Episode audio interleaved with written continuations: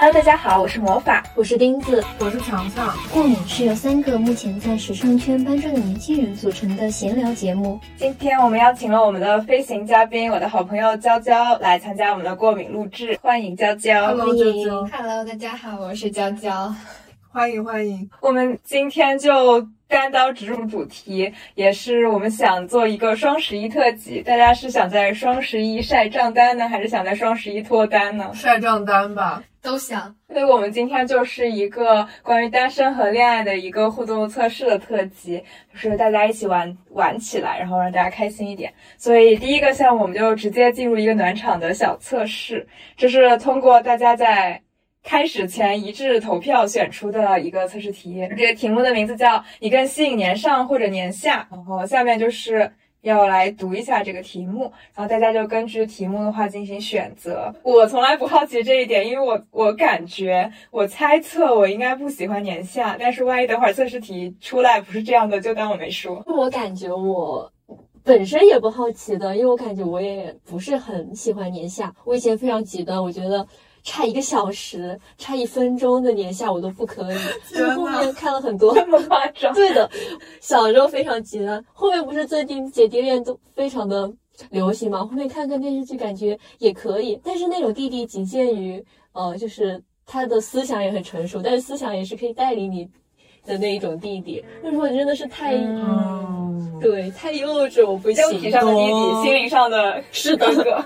对我也是这样的，就是得思想成熟，不然的话就是只能是年上的。但是男生一般就是会心理年龄会比女生稍微会小一点，所以说还是年上可能相处的更舒服一点。是的，虽然我们本测试它可能并不具有指导意义，但是我们等会儿看看到底有没有打脸。OK，我现在来念一下前言。在恋爱中，每个人的吸引力都各有不同，有的人自带强大气场，是年下想要追逐的目标；有的人直打直球，轰轰烈烈的性格让年上忍不住侧目。你想知道你更吸引年上还是年下吗？让我们一起来测测看吧。好了，第一个问题，第一个问题。在和心仪对象约会的过程中，下列哪种举动更容易让你心跳加速？现在有 A、B、C 三个选择：A. 不经意的身体接触；B. 冷不丁的四目相接；C. 默契爆表的异口同声。大家有什么？就是按顺序来说吧。我选 B。你什么？冷不丁的四目相接吗？对，就是大家可以说说为什么。纯爱，纯爱战神吧，可能就是。想象呢？嗯，可能我不知道我在纠结 A 和 B，救命！你在纠结什么？A 和 B？对，我在纠结 A 和 B。为什么我觉得 B 有一点就是吓人？因为他这个冷不丁这个描述就让我有点毛骨悚然，这个很暧昧啊。哦，心仪对象约会过程。哎，嗯啊，我想想。我要不先选，嗯，选 B 吧，因为我觉得其实眼睛很重要。眼睛是心灵的窗户。对，虽然这句话很俗，但是真的很重要。我选 A 耶，因为我我讲话我喜欢看着别人的眼睛讲话，所以应该对我来说不存在冷不丁的四目相接吧？就一直死死的盯住别人。对的。但是你们会不经意的身体触碰哦？那你们会介意，就是如果你们没有就比较纯情的来说，你们会介意，嗯，如果没有在一起，然后这个身体触碰过于频繁吗？所以这边前提心仪对象如果喜欢的话，就怎么接触都可以，是吗？我觉得得看你喜不喜欢对方，是这样子。对对，要看感觉。但是我觉得得。得有一个度，就是给对方一个就是能就是能想象之后的空间，你不能大家都干完所有事儿了这样子。啊 那也干不完所有事，干完所有事儿，就是那种接触。我想到一个，就是比如说，呃，你穿着高就有点高跟的鞋，然后你你要走楼梯，或者是正好有一个楼梯要下，然后他就比如说。他就拖住你的那个手肘，而不是去牵你，但是他就轻轻在那个下面搭住你。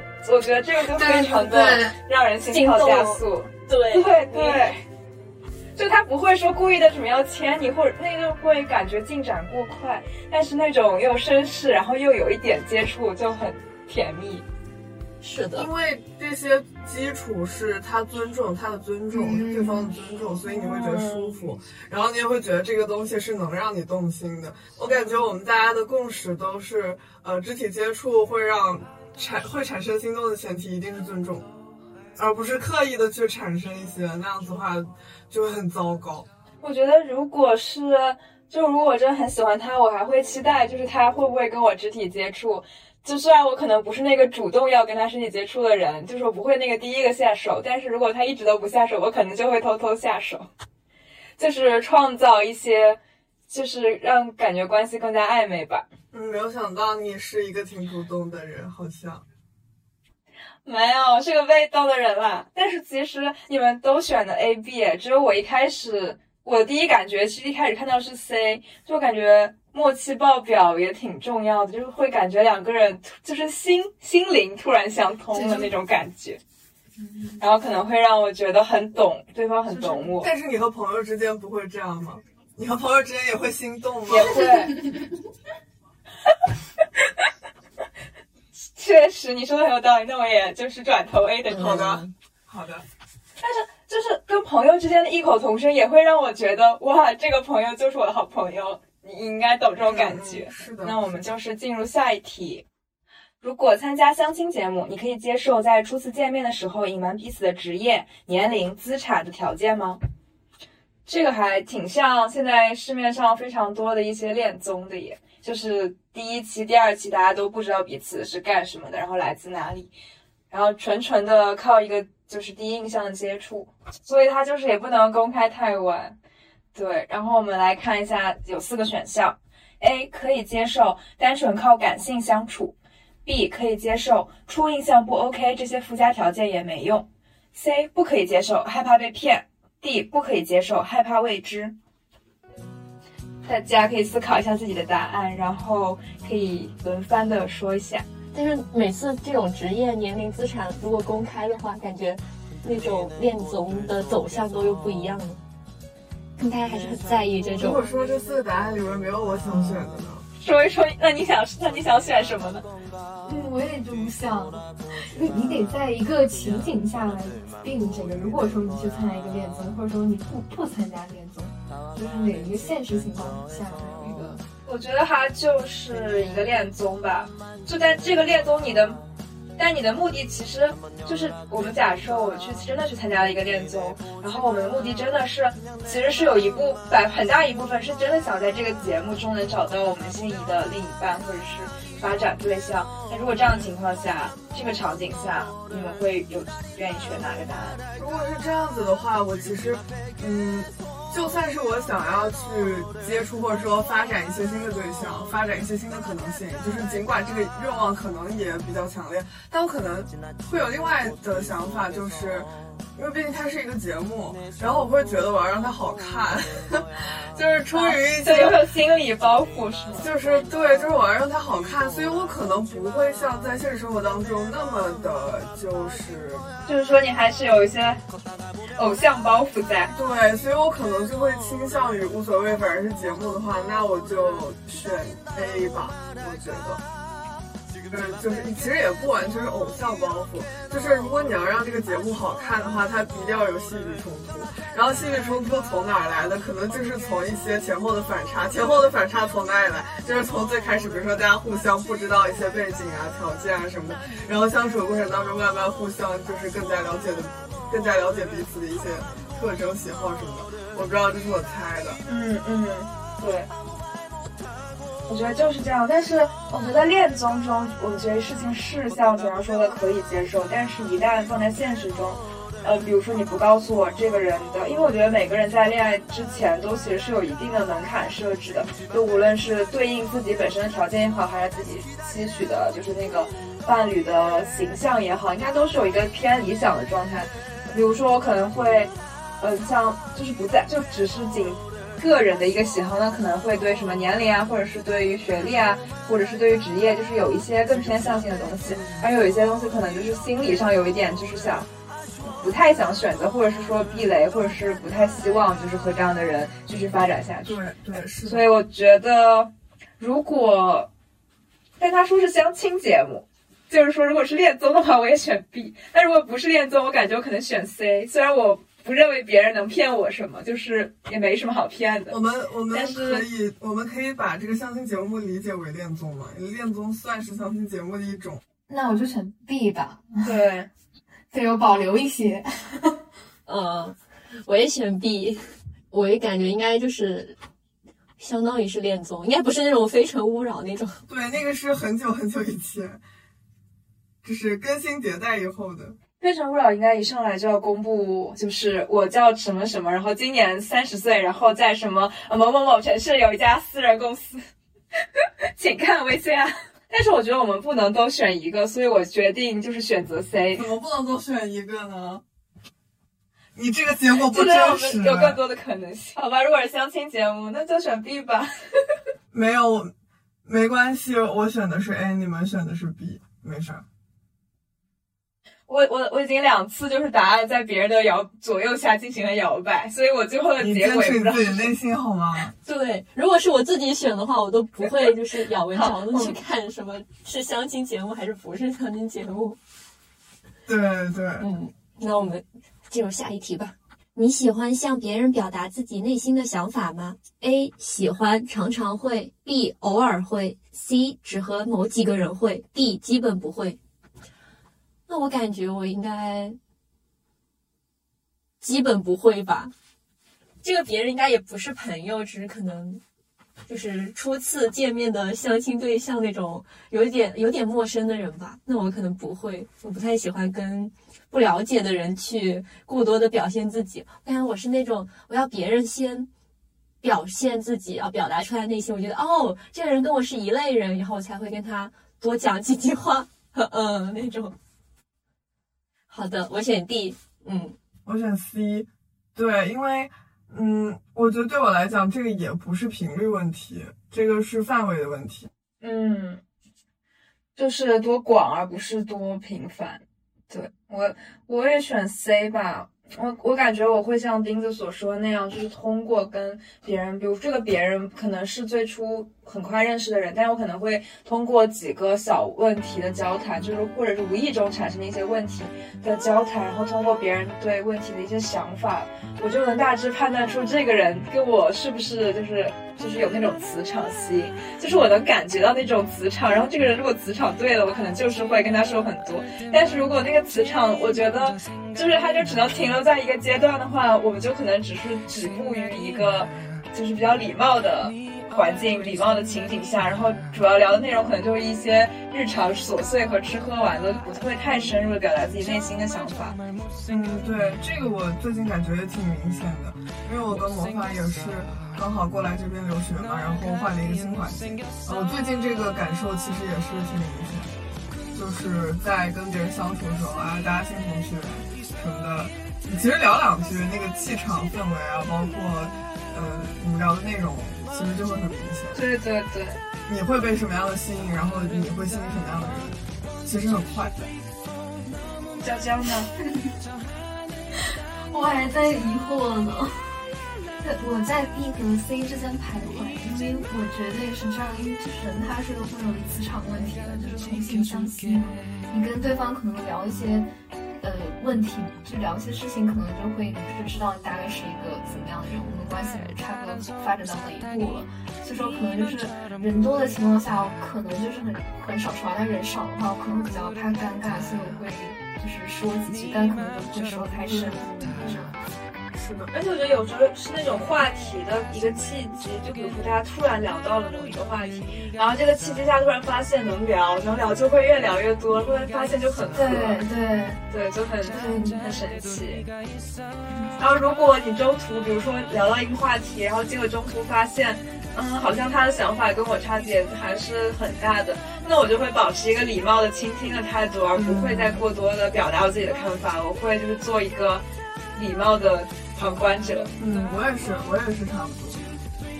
是的，对，那我们就是选择自己的答案，进行下一题。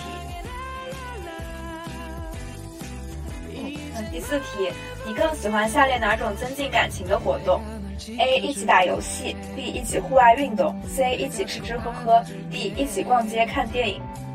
这还是都挺常见的一些增进感情或者是情侣约会、暧昧期约会常见的活动。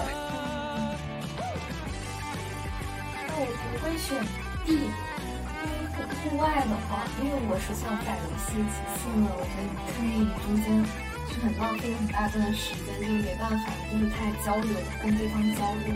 所以 B 的话，它户外运动的话，可能大家就是聊天会比较多，然后你通过聊天的内容也会就是更加深入了解对方。其次呢，就可能会有一些个暧昧的小小肢体动作吧，嗯，比如说对你进行一些辅导。对对对。然后就可能更加增进感情，但其次前提还是因为我喜欢嘛，然后就会更想要就是去跟对方亲近。很有道理。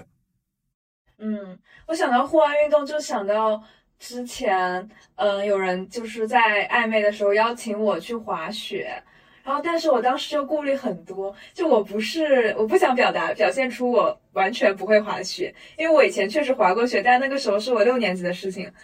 但是我又想表现出，就是我我希望展现的是一个，就我还是比较喜欢运动，就是希望能就是比如说有点擅长滑雪的形象，但是其实我并不是这个形象，所以我又顾虑很多，再加上我当时也没有滑雪服，然后就是一堆，我就最后就拒绝了别人。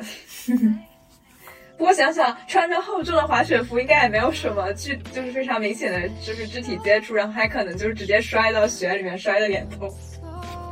不会啊，他会就是给予你一个陪伴的一个动作。哦，万 一原来是这万样一别人滑太好。哦，哦，你可以可以观察他是不是会，比如说，呃，我是一个完全不会的人，他是不是会指导我或者帮助我，对啊是不是有耐心？对啊，他可能就是企图的就是这些东西。对，啊，原来如此。那我觉得，嗯，一起打游戏的话，我感觉我平时也不太打游戏，但是如果是那种双人成行那种游戏，我应该会比较感兴趣。对就是这种我也可以。对，促进真实促进情侣感情的游戏，但是我打的很菜，如果对方骂了我，或者是对我表现出不耐烦，我可能当时就很难过。我是真的会很难过，不会因为别人不开心，我会因为自己游戏太菜而很难过。对这种体验感就是很不好。对，嗯，我觉得 C 和 D 虽然比较常见，但是在增进感情中还挺重要。就是我可能会选 C 吧，就是如果是一开始增进感情，首先我觉得能吃到一起，或者是因为吃和喝的时候就是边逛边吃，或者是进店总是会聊天嘛，就是有，我觉得对我来说聊天绝对是增进感情的活动。嗯，是这样子。我的话，我可能会选 D 吧。首先，我完全不打游戏，就是完全完全完全不打游戏。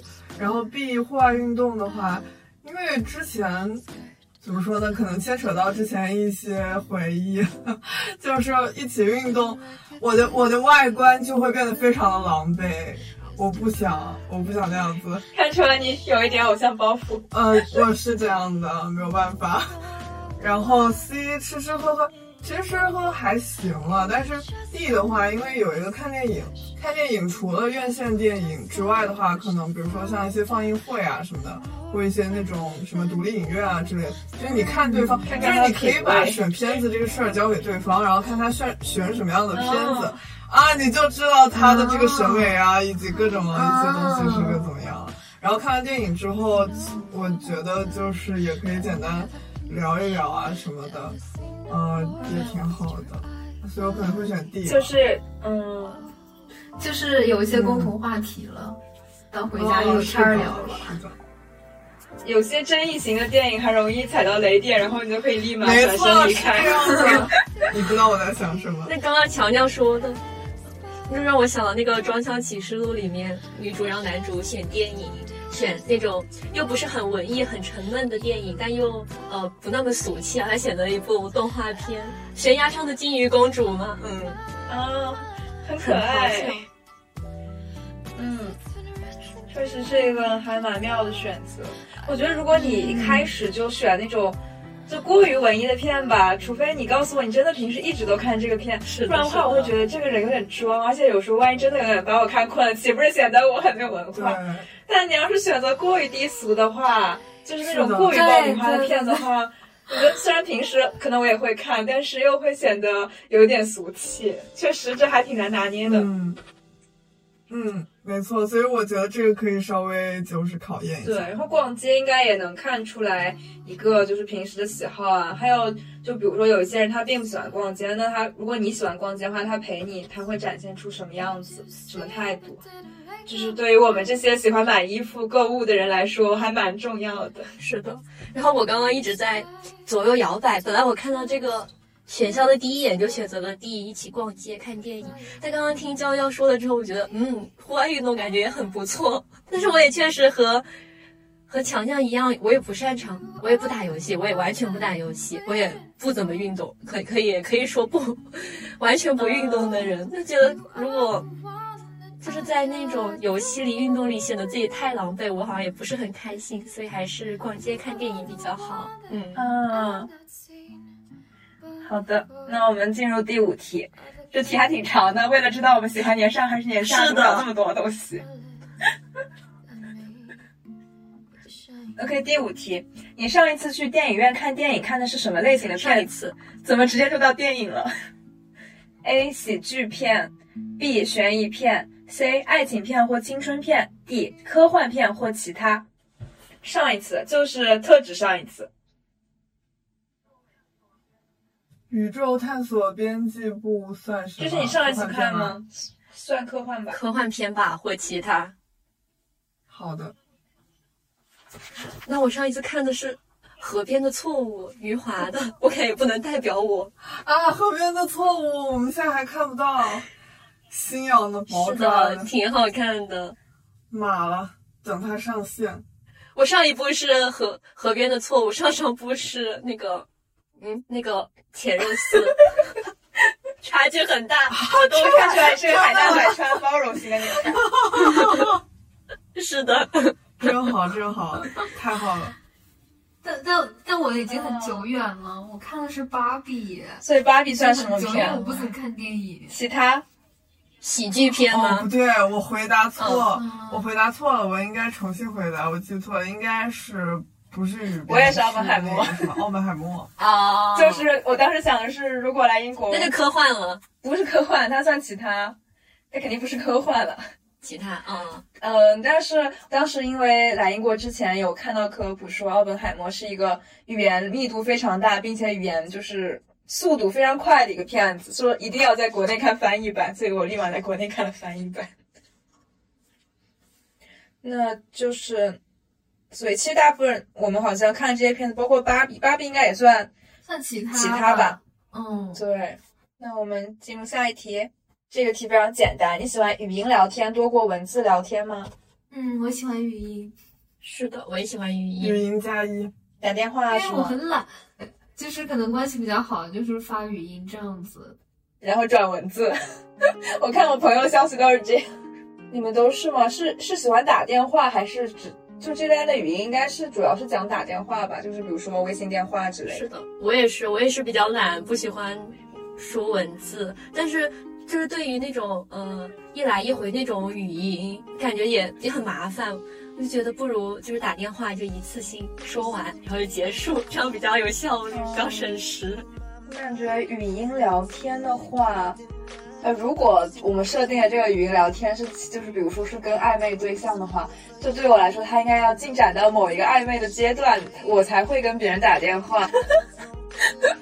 用变声器给你打电话。哦，那也是，那也是，而且得看他声音好不好听。但我一开始可能会比较，就如果是跟不熟的，比如说刚刚进入暧昧，或者是还没有进入暧昧，然后互相只是正常接触的情况下，比如说我们不是跟朋友，就不太熟的人，我一般都是打字嘛，就是因为感觉文字会比较礼貌一点。如果总让别人就是转文字，好像感觉不太礼貌。但是到朋友那边就无所谓，就可能一发发个六十秒的语音过去。对对，可能对方也不会听，但是我还是会发这样子。我我很喜欢文字聊天的那种，就是梗，不知道你们懂不懂？就是如果这个人能接住我说的一些梗，然后呢，就是通过文字，然后会有一些梗，然后这个梗就会成为我们中间的一些小，就是我们两人之间的像秘密一样，或者说我们两人之间的暗号，我就会觉得非常可爱。就是就是，然后我觉得我的暧昧一般开始也是在文字聊天中才开始的，就是有些文字。就是你可能看出来这个人能不能接住你抛下的那句话。如果这句话他接的非常完美，然后我就会突然心动，就是有点像对对联一样的感觉，会觉得这个人非常聪明。但这样真的会很开心，本来就是亲密关系里面开心就是非常重要，就是体验感会特别好。真的很戳我，我觉得目前对于我来说能接住我的人，就是会让我首先觉得这人超级聪明。虽然不是说我自己聪明的意思，我只是觉得他能 get 到点，然后两个人可能就会发现可能会比较有默契吧，或者是笑点一致。还有一点就是，如果还能接住我的表情包，也很也很开心。你们有会比如说跟一个异性或者是一个不能说异性吧，跟一个潜在发展对象聊天的时候，就会不会有什么表情包的偏好之类？有吧，有。我可能就不会用太疯，然后太有病，就是太怪的表情包。因为我平时真的很爱用那种疯，然后又怪的表情包。我也是，我会就是会爱用那种阴阳怪气的。但是你谈就是亲密关系，肯定就不能这样。嗯，是。为什么不能这样？也不用装可爱。那但是确实是我好像更在就是有潜在对象时候发的表情，就是我会发那种小动物的。虽然他们可能，比如比如说猴子背书包这种，它就多一分它不过，少一分它也挺可爱的。就是它属于介于可爱和搞笑之间的，这是我比较喜欢的。就是隔着手机就有那种粉粉红泡泡，你知道吧？就是你在暧昧的时候。嗯。对，而且我，而且我之前，比如说我对这个人心动了，我有时候甚至会觉，就可能看他发给我的，比如说一个小狗表情，我都会觉得哇，好可爱，这个人就是跟小狗一样可爱。然后我就，然后别人之前说什么，感觉我很像一个小猫表情包，然后我就说天哪，我怎么在这人心中也这么可爱的吗？然后朋友就说，说明你们俩对彼此的印象都很好，甜言蜜语的。是的，但是感觉跟朋友聊天就喜欢发一些搞笑表情包。就是如果别人 get 到了你的点，我觉得看表情包也能识别出我跟这个人有没有一个就是磁场。对对对，你总不能就是你你用那种可爱的，结果对方用一个那种老土的那种感恩有你的那种。我特别喜欢别人夸我的表情包，说什么你的表情包好好玩，你的表情包好有趣，因为我每天都在搜集表情包，就是我的生活的重要的一个生生活娱乐项目。那你的确实挺有趣的。是的，之前你说我表情包很好玩，我就很开心。好的，就是到了第六题，我们到底什么时候才能知道年上和年下呢？这个热场已经热了一半，我们可以加快速度。没事，这是一个轻松的聊天。下一题，比起被爱，你会觉得自己更擅长去爱人吗？更擅长？就是我爱人的时候，我爱人的时候肯定，嗯。是可可可能是因为我感觉到被爱了，然后我才会有就是相互的这种感情，这个很难讲吧？什么叫更擅长？因为我觉得爱的能力是需要习得的，就可能有的人他不一定就是天生或者说很自然而然的就知道什么是一个健康的好的爱。确实，我也非常赞同，就是爱的能力。我觉我觉得学爱的能力是一种需要学习的能力，但我仍然认为，就是这种东西有些是有天然的，就有些人他就是更擅长于这件事情，比如说更擅长于去表达他的爱意，然后而不是把就是感情藏在心底。他可能会有很多方式让别人就是特别有安全感，或者觉得我被爱意包围了。这个可能有些是天生的，然后另一部分的话，有些人可能通过经验的累积，或者是通过。呃，一些反省吧，然后逐步成长，然后习得了可能如何更好的爱别人。我觉得我应该更擅长爱别人，就是我，我觉得我这方面的能力还可以。相对而言，也可能正是因为这样，我觉得我的被爱的体验，就是，就是我希望能达到我爱别人的感觉是一样的感受，但是我感觉就是在表达爱这个方面，我应该更擅长一些，所以我选 A。我应该是 B 吧，因为。哦，但现在还不能透露单身多久，但是我感觉我就是很不会谈恋爱的那一种，因为就感觉我不知道如何进行，就也应该就是不知道如何去爱别人。我感觉我要学习，好好的学习，所以我感觉暂时是，呃，应该是不擅长的。我应该是是就是会主动去爱别人那一类人，但是呢，就是我的爱是可以随时收回的，就是我是需要回报的。我对就基本上就是。不管是友情、亲情还是爱情，就是我，就是我对你好，但是你，你不能就是对我坏，对不对？就是你，我们得就是都要互相两双方的都都要去付出这个东西的，不然你就是就会很失落。我就不想给你爱了，对你不能一直从我这边索取。我觉得这个很正常嘛，就是你这是非常健康的感情关系，因为只有互相有彼此的回报感情的链接，才能称得上一段感情，不然就只是单方面的东西。对，就可能会让双方很累很辛苦。那会不会有人就喜欢这种奉献的感觉？会有，我觉得会有。对，我觉得他们可能通过，呃，对自己喜欢的人的付出，还有那种可能很多，也可能是自我感动。他通过这个东西，然后得到自我满足，他觉得自己好像做了很了不起的事情，但可能并不一定那个所他所爱的那个人是真正的需要他的这些付出和感动。好，第八题，假如有一个曾经故意刁难过你的人成了你的下属，你会？现在是决胜时刻，我看这个下面是最后的答案了。A，帮助下属成长，给他多安排点工作。B，格局打开，过去的事情就让它过去吧。C，不会一直针对，但会先出了那口气。不知道这跟年上和年下有什么关系？就是如果我比较大度，我就能跟年上在一起吗？还是跟年下在一起？我觉得得看情况吧。我真的很认真的在考虑这个题，因为如果故意刁难，就是你得看这个人他的刁难是真的是可能是不是这个人人品有问题，还是说只是他的行事方法处理问题的方法有问题。就如果说这个人本身有问题的话，那我可能就是会采取跟 A、B、C 都不太相同的一个处理方式。如果只是处事解决问题的方式。不太合适，然后导致他曾经刁难过你的话，那我觉得就 B 吧，把他开了是吗？但是我会让他知道，就是有些事情你能做，有些事情不能做。真的，我真的很认真在看这个题。嗯，很成熟的想法，很理智的分析。我也选 B，我感觉就是就让他过去，懒得去再什么刁难他，但是可以就是暂时不安排一些什么重要的工作给他，让他做一些打杂的事情。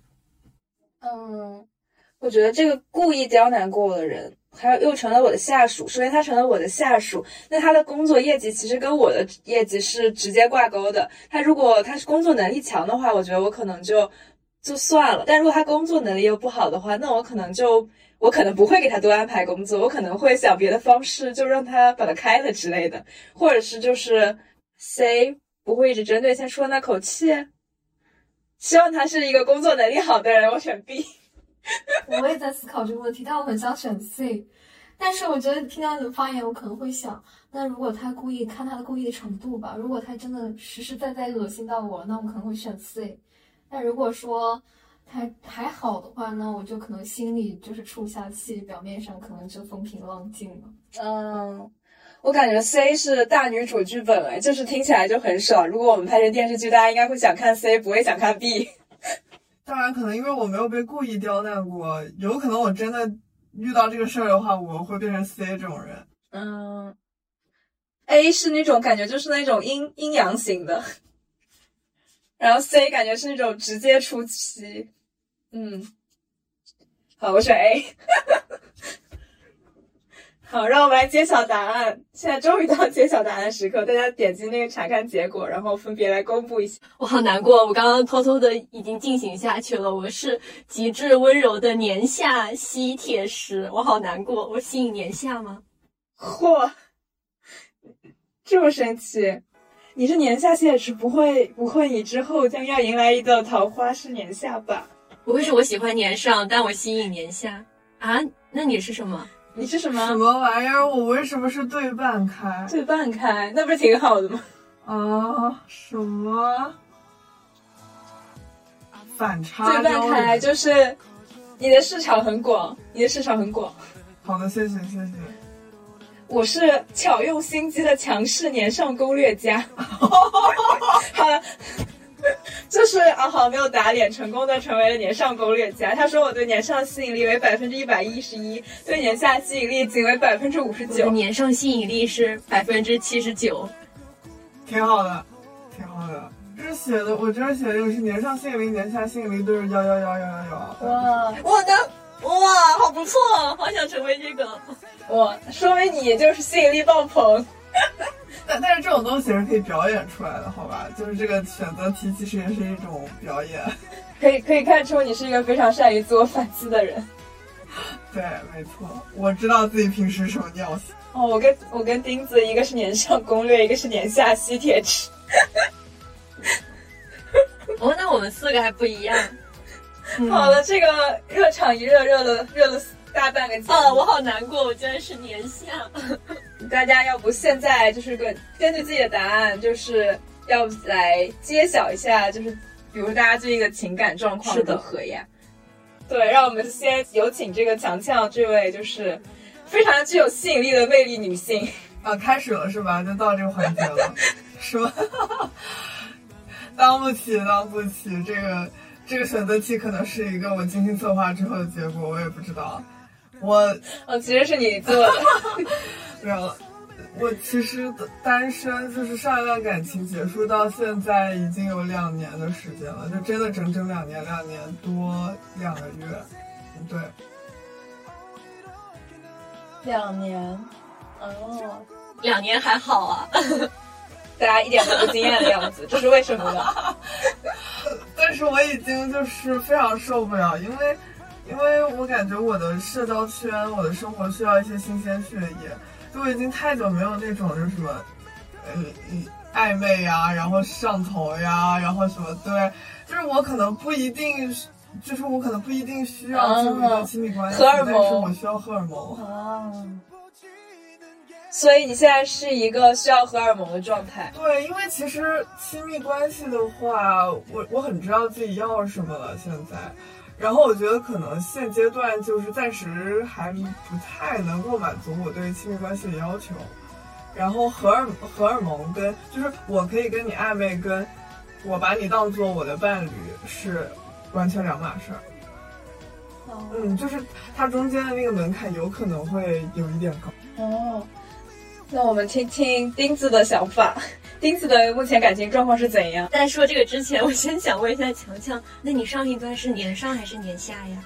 呃，按照就是按照年龄本身来说的话，应该是年上，就是对方比我大一岁，非常微小的年上。但是他其实跟我因为是就是校园恋爱嘛，然后但是他其实跟我是同一级，对，就是虽然他年龄比我大一些，但是其实是同一级。然后可能我在。之前就可能两三年、三四年前，我的喜好是一定要非常成熟，然后有主导性的这么一个异性会让我觉得非常有魅力。但是现在可能不太这么想，嗯嗯，现在想法随风改变，可能上一段感情就是让你总结到了一些新的经验。对，而且我觉得就是人是会长大的，可能年龄也到了，我也不知道。就是我，我其实挺想试一试，就是正常的，然后相对也也不说成熟吧，就是不不太幼稚的弟弟是什么感觉？嗯，对，所以你现在是对半开，钉子呢？我，哎呀，我都不想讲我，我真的是一个，怎么不想讲？这又没有什么好丢人的。那我觉得是垫底，我觉得是母胎 solo。不知道，但是我同学帮我看了一下我的八字，他说我应该二十七岁、二十八岁就要结婚，那我就没剩几年了，我还剩两三年。真的吗？对，我就很难过，那我不会，我就很亏。我现在可以三年之内谈十个吗？有点夸张了。你可以用你的实际行动改变你的八字，好吗？你不结婚不就得了？看看谁才是你人生的主人。用用这个 人人生掌控力改变这个命运掌控。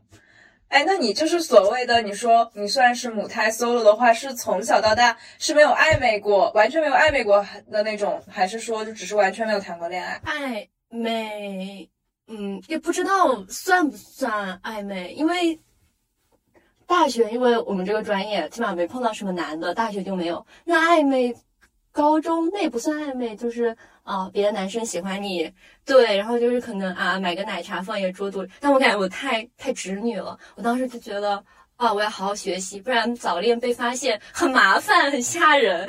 然后还会把那个他塞在我桌肚里的东西，对，塞在我桌子里的东西，然后我就还回去，我都还回去，不跟他讲话。啊，这很好哎，其其实这个处理的很得体，是吗？你刚刚在说奶茶的时候，唤起我一些死去的记忆，就是我直接把人家奶茶当人家面扔在垃圾桶里，我。对，就是高中的时候，天呐，我我当时哇，那你更这个 实在是，那那你们俩还挺就是挺挺好的，我可能就会把奶茶喝了，因为我真的抗拒不了奶茶的诱惑。奶茶又有什么错呢？我现在可能会这么干，对，现在可能会这么干，但刚开始就觉得嗯，好奇怪啊，干嘛就是放个奶茶在这里，然后就还回去。但是哎。但本来当时呃我是被感动了，但是我又觉得谈恋爱很麻烦，或者是呃就 QQ 聊天有时候会说哦，但是很神奇，我们俩也没有，也不是 QQ 好友吧，还通过别人传话，然后就说高那个高考结束再说吧，然后他还假装。申请还搞了一个什么呃高考倒计时，然后没过多久转头就去喜欢我们班班长了，然后后面我们班长也没有同意，然后转头就跟别的班的女生又在一起了，幸亏没有被这种这么想谈恋爱，对，没有被这种假象欺骗。怎么他要抓着高三的尾巴谈恋爱是吗？你的决定是非常明智的，是的，幸好你是个理智的女孩，恭喜你。是的，是的。不然他就会成为你的某个前科了。对，不然我就 那好难过呀。幸亏没有。最后我们娇娇呢？就是我没有谈过正儿八经的恋爱，就是感觉跟母胎 solo 差不多吧，就是基本就只谈过两个月，还是在我高一的时候。那还挺青涩的。你现在已经读研了，那至少谈过校园恋情，我没有谈过校园恋情。没有，但是我们不一个学校，跨校恋基本上是网恋，你懂吧？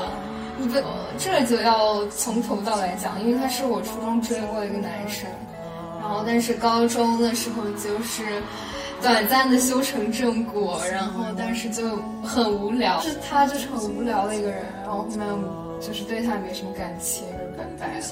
那你为什么一开始喜欢上他了，怎么又对他没有感情？因为我不是跟你讲过吗？就是。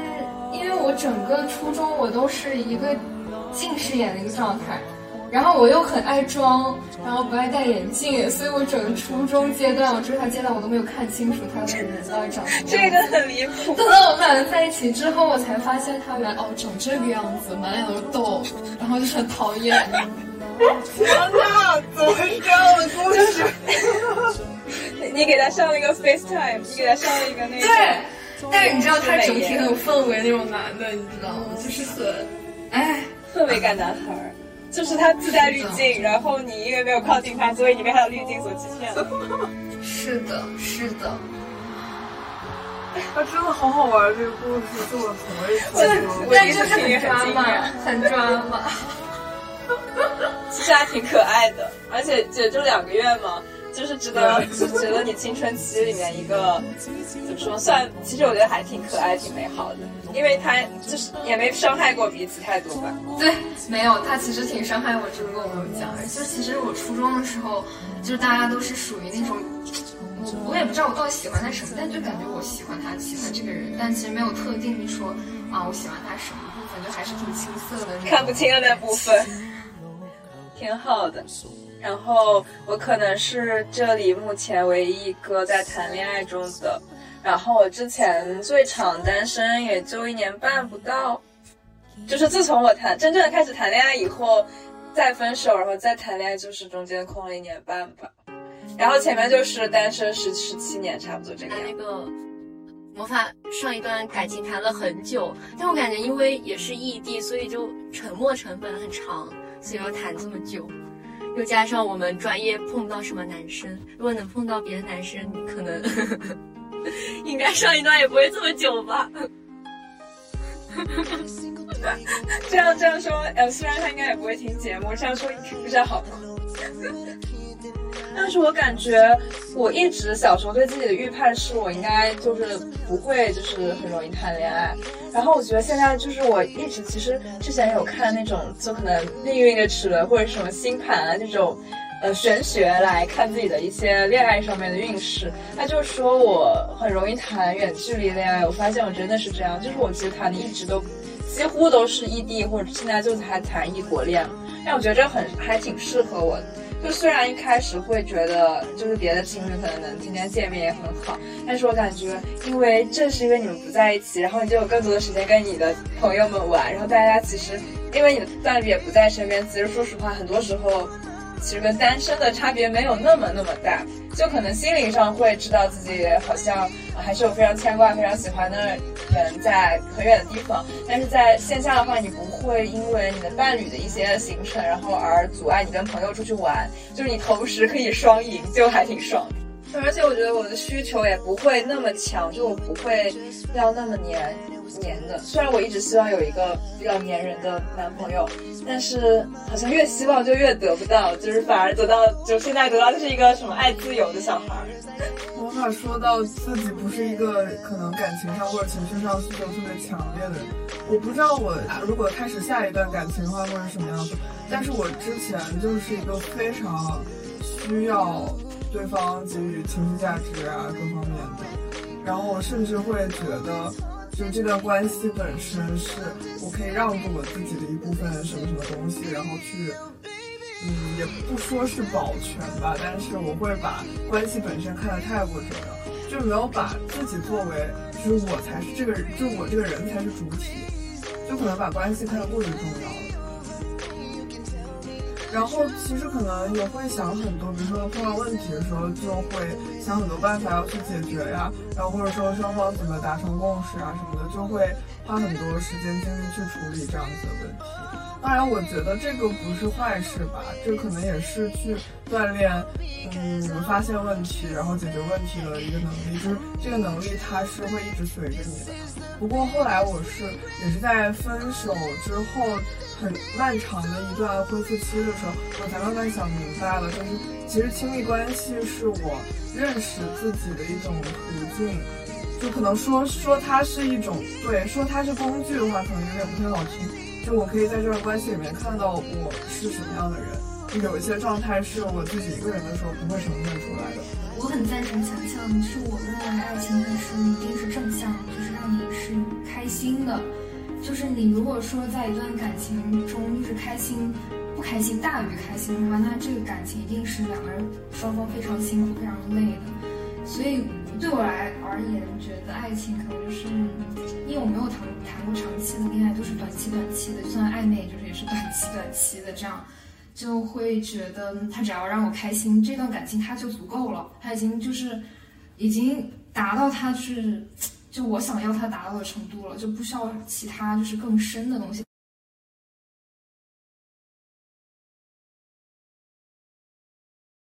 对，而且在朋友面前也不会，就你好像很难在朋友面前特别任性或者是什么，因为你就是因为你对于你的朋友对于你来说虽然非常非常亲密，但他没有必要无条件去包容你的一些点。然后我觉得人应该也很难对朋友有过强的控制欲，或者是一些。比如说，就可能会也会有点小吃醋或者是什么的，但是应该不会非常非常强烈。但是我理解的感情还是一个一对一的关系嘛，就还是，就可能我们不希望这段感情中有别人的加入，或者所以说可能还是会有带有一些占有欲啊、控制欲啊，就希望我们的感情是专属的，就可能会多一些，有时候会产生一些负面的，就是心态，然后这种心态是在可能跟。家人、老师在工作中都完全不一样的一些情感，然后你可能就会发现啊，原来其实我自己是这样的，不是经常有那个叫什么回避型，还有焦虑型，就是最近几年大家很流行给自己做一些这种划分，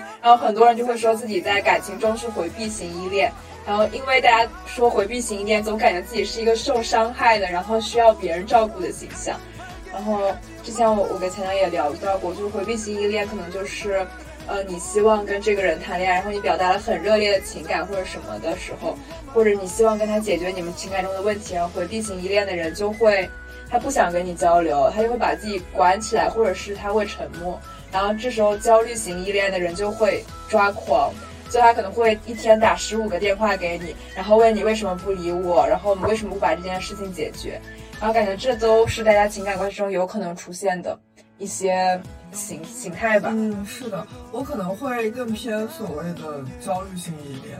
就我可能会就是着急，就是如果说现在出现矛盾，我就一定要把它解决掉什么的。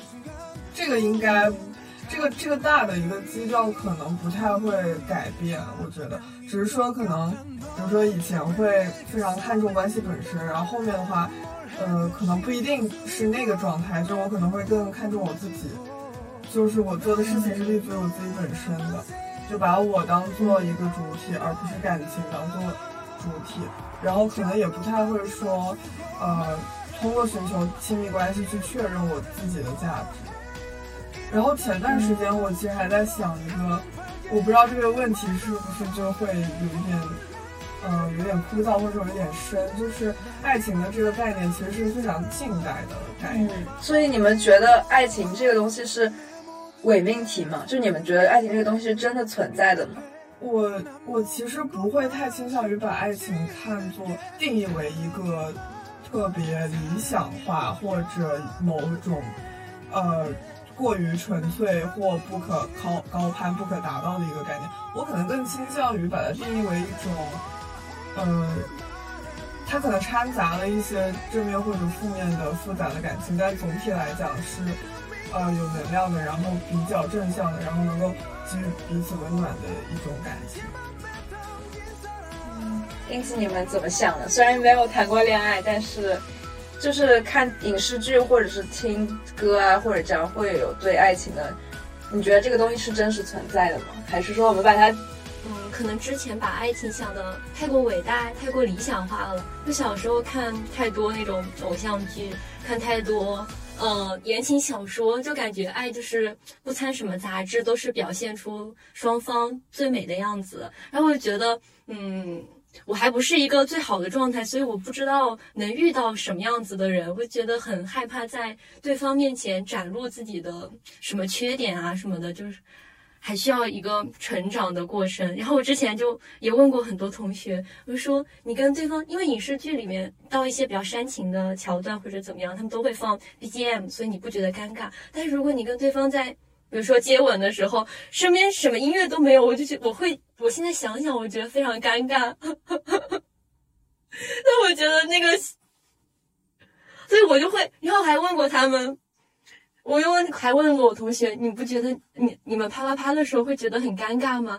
我觉得，因为我会觉得很尴尬，不，因为你你如何脱衣服，怎么开始，然后，因为电视剧里他都没有没有展现出来，而且都会就是一个很隐晦的画面，还会放 BGM。我就觉得现实中你也没有 BGM，你怎么办呢？你会尴尬吗？然后他们说，你去试试，你就知道尴不尴尬了。啊，真的吗？我还需要成长。我哇，我觉得我们的下期和下下期的话题都有了。下期的话题是谈恋爱的时候关于一些就是进一步的举动的这么一个话题，然后再下期话题是关于影视剧是如何塑造当代年轻女孩的恋爱观。对的，我就是被被狠狠毒害，不是要毒害吧？其实我跟钉子，我觉得我。认为真正的爱情只存在于我看的小说里，而且那部小说必须是那种仙侠虐恋，然后一爱就爱个几千万年，就是什么一人就等于另一个人五千年。天哪！就是一定要这样，这才是爱情。可是这很反人类啊！所以它才是爱情啊！天哪！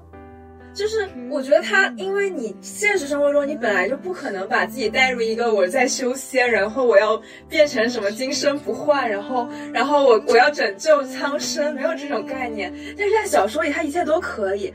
那如果这个时候我在面对苍生，然后面对很多很多巨大事物的面前，我还有一个就是。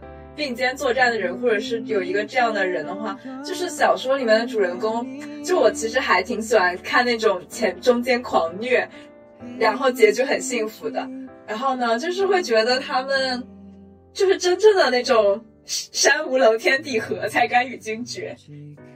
然后我每对我感觉我每一段时间都要通过在小说中汲取这种能量，或者一些我非常喜欢的古代的，就我可能比较喜欢看古偶，因为那些东西都不太真实，就是可能通过这些汲取一些所谓的爱情能量，然后就是把它加入到我的现实生活中，然后让我的爱情更加浪漫。就我整体还是一个非常浪漫的人，然后我还是一个比较搞纯爱的人。我我之前大概前段时间有一个恋爱纪念日，然后我就。模仿古风小说写了一个小短片，然后是以我跟我男朋友的化名，就是我们俩本来一开始认识也就是网名嘛，然后就反正就是做了一些人设，然后放了很多很多那种小细节，就是我们之间的一些暗号、一些密语，就只有我们俩就是相视一下，然后我觉得很很好玩。因为我写这个东西的时候，就我可能也不认为他让我也不没有指望他就是感动的不行，我可能是因为我觉得我好像参与了。就是写这个东西，好像是去构思了我在小时候，或者说这么多年来阅读的这种爱情小说啊，什么古代仙侠小说，我把它们加在了一起，然后让我的生活好像更有意思。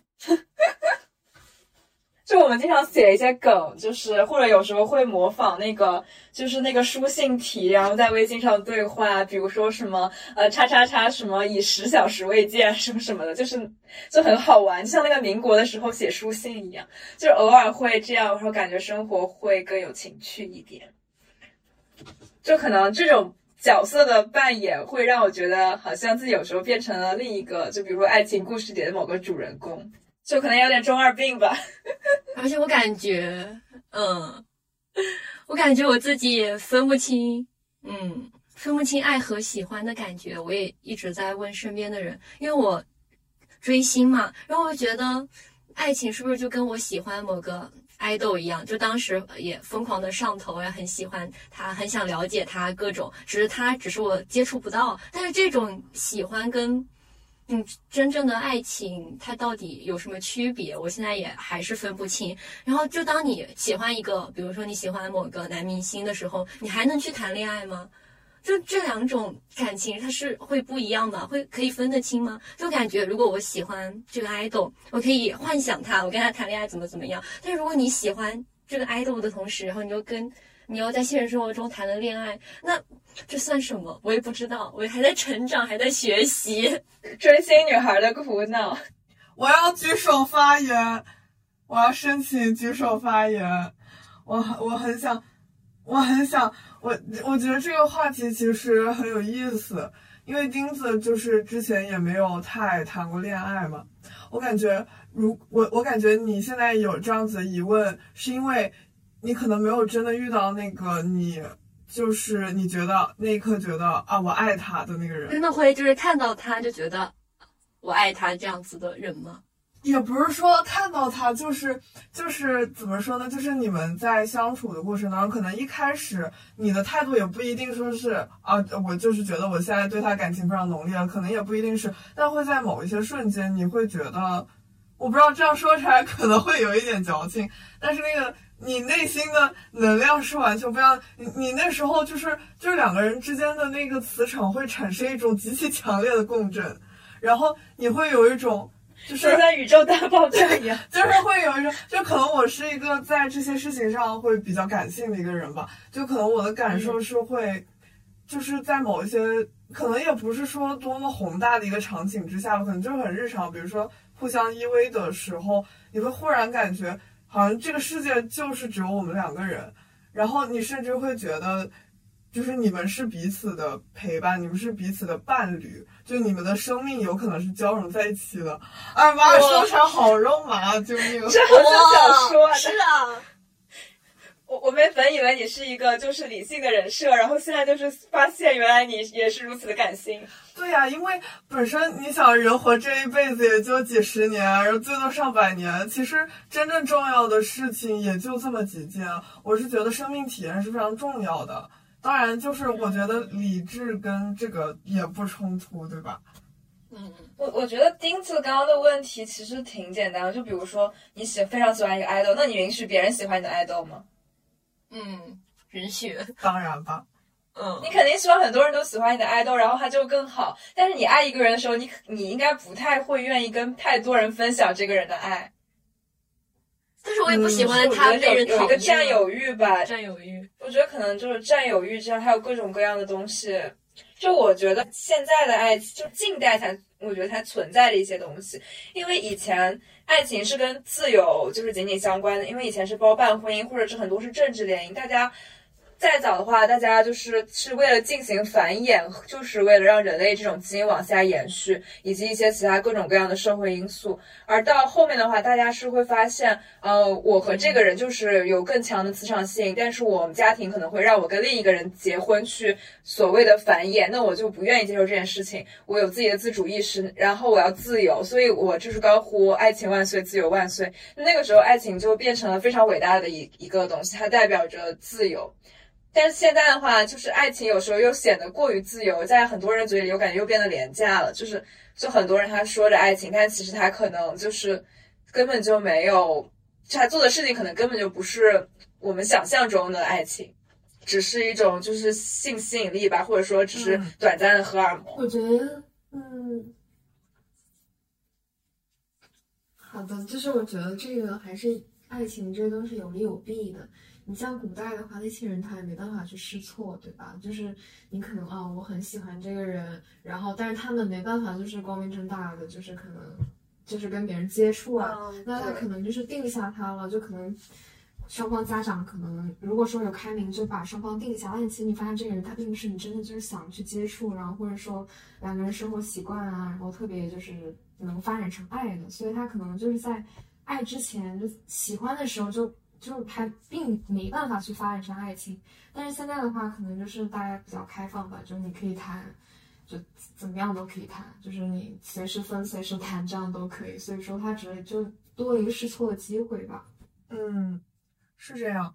而且刚刚魔法提到，呃，关于这个社会结构变化的一个事情，我觉得其实这是非常重要的一点。因为过去的社会结构的比较，就是最小单元应该是以家庭为单元的，就是很不会有个人，就个人永远是要寄托依托在家庭的这个大单位之下，所以像爱情这样子，就是很个人主义，然后自由主义的字眼，它是不可能出现在传统的社会结构之下。然后也是因为现在的社会结构产生了变迁，然后我们会更去追求个体的自由，然后呃自我的价值也好，或者一些生命体验啊种种的事情，然后我们才会去思考，然后去尝试，去体验各种名为爱情或者是别的什么一些的，就是种种关系。然后刚刚呃，刚刚丁子提到就是追星和呃真正谈恋爱的，我突然又想到了一个点，就是之前呃罗翔老师好像在某一期视频里边是提到了一句话，叫做“爱具体的人，而不要爱抽象的人”。然后这句话其实是那个陀思妥耶夫斯基在他的小说里面有提到的。我这一两年的感受非常深，因为恋爱的时候，尤其是初期，就是可能相互吸引，就包括追星的时候也是，就你可能看到对方是一个非常理想化的对方，然后你甚至于觉得，要么就是看不到他的缺点，要么就是你甚至于觉得他的缺点都是好的。对对，我以前还想过，非常荒谬的想过，这个人这么可爱，怎么会有人不喜欢他？就是为什么之前会有人就是拒绝他，就觉得好好奇怪。后面虽然虽然我知道这个想法肯定是不对，但真的是不由自主的萌生出这样的想法。在最初的时候，真的觉得怎么看就啊，怎么这么好，嗯怎么这么可爱？对，但是但是由于人都是太复杂的个体了。就是包括我们自己也是非常非常复杂的个体。就如果说只是去爱，或者是只愿意爱一个理想化的，然后一个高度抽象的你印象当中认为的这个人的样子的话，我觉得可能不太接近于一种呃爱情的本质。我会更倾向于就是，嗯，对，我会更倾向于就是说爱一个嗯具体人，就是你能看到他身上有有很伟大的部分，然后同时你也能。你也知道他也有不堪，他有人性当中的弱点。嗯，嗯，就可能他加了一份包容吧，就是你你能就是理解他的缺点，然后就是并且能包容他，然后并且就是也会欣赏他的优点啊，就是两个可能就没办法分离。嗯嗯嗯，是的，对，但但这里的缺点肯定是我们没错接受的缺点，而不是那种涉及一这些不个这个很可原谅重要，这个问题的。对，对，嗯，就是有些女生的底线真的太低了，让我有点难受，有点受不了。你们为什么要这么包容？不光是女生，有些男性对就是都有，就是我觉得任何群体中都有，就底线太低了，然后以至于不停的说自己被别人伤害，但其实他明明可以不给别人递这把刀，但他又一直把这把刀递给别人，让别人来伤害你。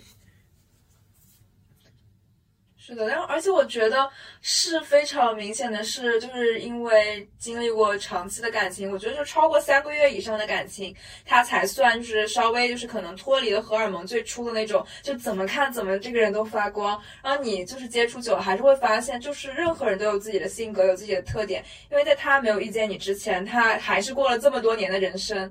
就除非你们俩青梅竹马，从一岁就认识，就他肯定还是有自己的就生活喜好喜好呀，自己的其他的朋友你不认识，然后他可能有自己的背景故事，就是就像一个你不认识的，你在读一本小说，然后这本小说它的它是要娓娓道来的，而不可能就是在一开头就把所有的东西给你写清楚，然后第一页就写满他这个人的使用手册。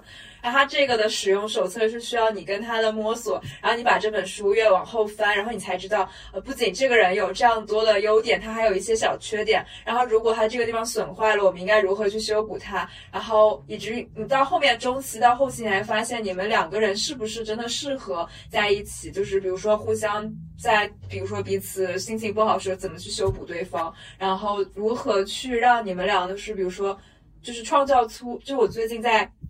跟我对象聊一个词，就是说我们都有自己的世界，但是我们也要一起建立属于我们的安全屋，就是就是让我们都建立一个属于我们两个的，就是想起来也会很安全的一个领域。然后，但是同时我们也不要去完全侵犯到对方的那个，就是自己的精神世界。我觉得就是就是很多很多，就是你真的谈恋爱以后，你才会需要解决的问题。然后，因为我一直。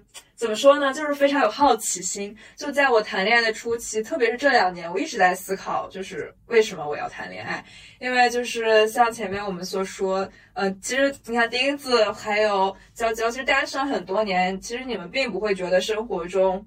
就是单身会给你们带来什么非常不便利的事情？就是单身完全是非常开心的。然后我觉得大部分时候吧，单身还是很自由，甚至你不需要像有些朋友，他可能晚上不能回家太晚，或者是有一些什么什么事情就不能参加一些聚会。单身有时候反而会让你觉得就是生活很自由，但偶尔可能很偶尔，在比如说现在这个冬天，会突然看到鬼怪这样的韩剧，然后希望有一个什么心软的神，或者是。就是天特别冷的时候，你突然希望有就是有人特别特别温暖的，比如说给你裹一个围巾之类。虽然你知道自己也可以做到，但是你仍然有时候会期盼别人来去加入你的生活，然后就是让你的生活有不一样的色彩吧。就可能人每个人，我感觉大部分人应该都会在很偶偶尔的时候去幻想一下，如果我谈恋爱了会。我感觉我的问题也非常大，我感觉我自己还有。亲密关系恐惧这个问题，就想对方侵入你的生活，他要侵入多少呢？因为我自己非常是需要个人世界，我是 I 人，我特特别需要从自身去获取能量，所以如果对方干预我过多，就是我们之间如果那个安全屋不是特别安全，就是两个人生活交叉过多，或者干什么事情都要在一起，我会觉得我会非常的反感。我当时甚至很极端的想过，比如说，就算以后结婚，也一定要有双方各自的房间，就是你不用一直在一起，对你不用一直待在一起，你要分开。所以我就你感觉这种，就是相对来说，我觉得可能单单身现阶段更适合我。我想象不到，就是有别人也会这样子想，因为我跟有很多同学这样子呃聊过，他们都觉得我很奇怪，为什么？就是一定要，就是双方都有各自的房间。我觉得很重要哎，因为首先各自就是每个人都有一个房间，首先体现了你们俩都挺有钱的，在上海这样寸土寸金的地方 买起这样的房子。不是，就开个玩笑，我觉得还挺重要的。就我觉得我们这四个人应该都还蛮需要就是自我消化的时间的吧。我有时候会在。就是突然，比如说自己在房间里面听音乐的时候，会觉得那种前所未有的充电的感觉。就我觉得我好像被我的房间治愈了。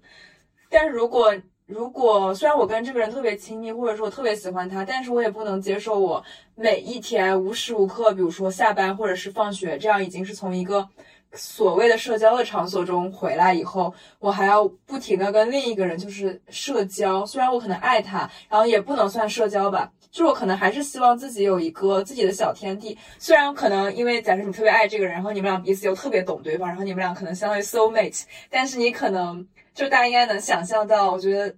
有另一个人在你身边，你还是会有一点点的拘谨，哪怕是我爸妈在，就是在最亲的人在我都会拘谨，只有他们都不在的时候，我才会无拘无束。就是简单来说，就是比如说不穿裤子在房间里走来走去，也没有人会管我。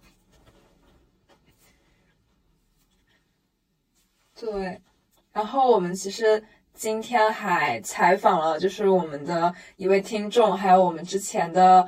另一位主播就是图图，图图是我们之前的一位好朋友，也是我们一开始的主播。然后他自从去英国留学的一年期间，他基本上是已经一年没有谈恋爱了。然后他还跟我们的就是聊，跟我聊起来的时候，就在说什么时候最想谈恋爱，就是在最闲的时候最想谈恋爱。然后就是可能就是冬天啊这样的季节，可能看到就是在看一些就是触景生情的剧吧。但是在工作的时候，或者是特别特别忙碌的时候，就完全脑子里没有谈恋爱这回事了。不知道大家是不是也跟他一样？是的，跟他很一样。就很闲的时候看什么电视剧，我会觉得啊，好想谈恋爱，好想拥有像这样子的人。然后很忙的时候就觉得还是一个人好，不然你在公司上班，然后很忙之后，你还要再去忙另外一件事。我就把爱情想成。就是真的也是想成一种需要社交的关系，需要去磨合的关系，还是很麻烦的。我觉得，还是甜蜜的，甜蜜的，偶尔作为负担，甜蜜的负担吧。我觉得爱情对我来说本来就是不是必需品，就是不是特别重要。嗯，所以就是有的时候有，有没的话就没有。就是有的时候可能会突然。嗯，就是看点什么剧啊，然后或者就是听点什么歌啊，就会觉得啊，突然很想谈恋爱，但是转眼间就不想了，就是很快就忘掉这茬儿了。可能还是觉得身边可能总是能听到一些不好的事情吧。我也可能也有一点就是逃避这个谈恋爱这个东西。我觉得一进入这个关系，大家都要负责任，然后你就很害怕对方会伤害你。但其实，其实但其实想这些也没有用，就是顺其自然。对，其实可能还没有开始，甚至还没有遇到那个人，我们就已经开始，就因为形形色色的社会新闻也好，还有身边听到的故事也好，就是开始假设自己被伤害，然后就是有时候还会假设自己是如何就是治愈自己。我觉得人还是挺神奇的动物，因为人就是其实所谓的比较经典一句话，就是觉得大家都其实是孤单的个体，但是就是又因为相遇，然后又。感受到那种共鸣，然后其实是希望有一个人来，就可能治愈你啊，拥抱你这样子。可能我的情况也和大家差不太多吧。忙起来的时候，完全不会有谈恋爱这回事儿。但是最近我是感觉，就是偶像剧啊什么的，已经很少有电影电视剧能够唤起我想谈恋爱的感觉了。我不知道是不是已经就是现在市面上的这种偶像剧。已经满足不了我的一些需求，就是他们的。我我觉得是偶像剧也不不甜了，就韩剧已经不再像之前那样甜甜的恋爱剧了，都开始发疯。对，一直在重温，重温之前。我也是，嗯，就我现在都喜欢看那种无脑，也不是就是搞笑无脑，就是恋爱剧。我最近在看，重温我去年看的《社内相亲》，就很很狗血，但是又很好看，然后特别喜欢看两个人。就是暗处，然后发现彼此好像互相有点心意，但是又傲娇，然后说不出口的感觉，可能就沉浸在这样中二的世界里，让我感觉到恋爱挺好的，蛮好的。我觉得无论是喜欢单身、享受单身，还是说突然有一个阶段想谈恋爱了，都不是什么问题，就是它都是一个非常常见的生活状态，因为人的状态就会一直在变嘛。然后我们今天很开心的跟大家聊了这么多，也算是我们。这个节目第一次就是聊特别多关于恋爱相关的东西吧，然后最后我结尾的时候想用我们一直以来的一个听众毛毛的一个留言，然后结束我们本期的叫什么双十一特辑。然后毛毛单身快三年，我总是在看王阳洋和夏美的视频的时候，会特别想谈恋爱。我觉得他们是最理解彼此的人，感觉他们是我目前接触爱情的唯一途径。但是当我把自己带入一段关系里时，我又会很害怕，也有点抵触，因为好像遇到一个能跟你同频的 soul mate 不是那么容易的事情。不知道是不是我太过理想化或者太过自私，我不想勉强他喜欢我喜欢的东西，也不想违心的去喜欢他喜欢的，光这点就觉得好难想。所以去谈恋爱万岁，单身也万岁。好啦，本期过敏就到这里，谢谢大家。最后再分享一首就是听了就很想谈恋爱的歌吧，我们想把它垫在 BGM，然后让我们整期的氛围开心起来，无论是单身还是恋爱，就是都有开心的氛围。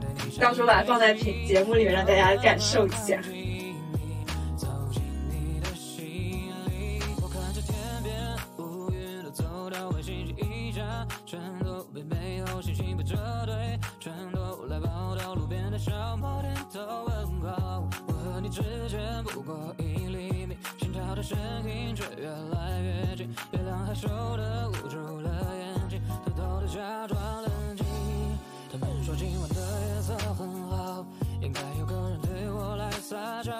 我说这样的情景也很好，至少还够我一个人胡闹。忽然想起初见你时的那份感情，忽然记不起我已经对你下定决心，要慢慢靠近你，走进你的心里。说今晚的夜色很好，应该有个人对我来撒娇。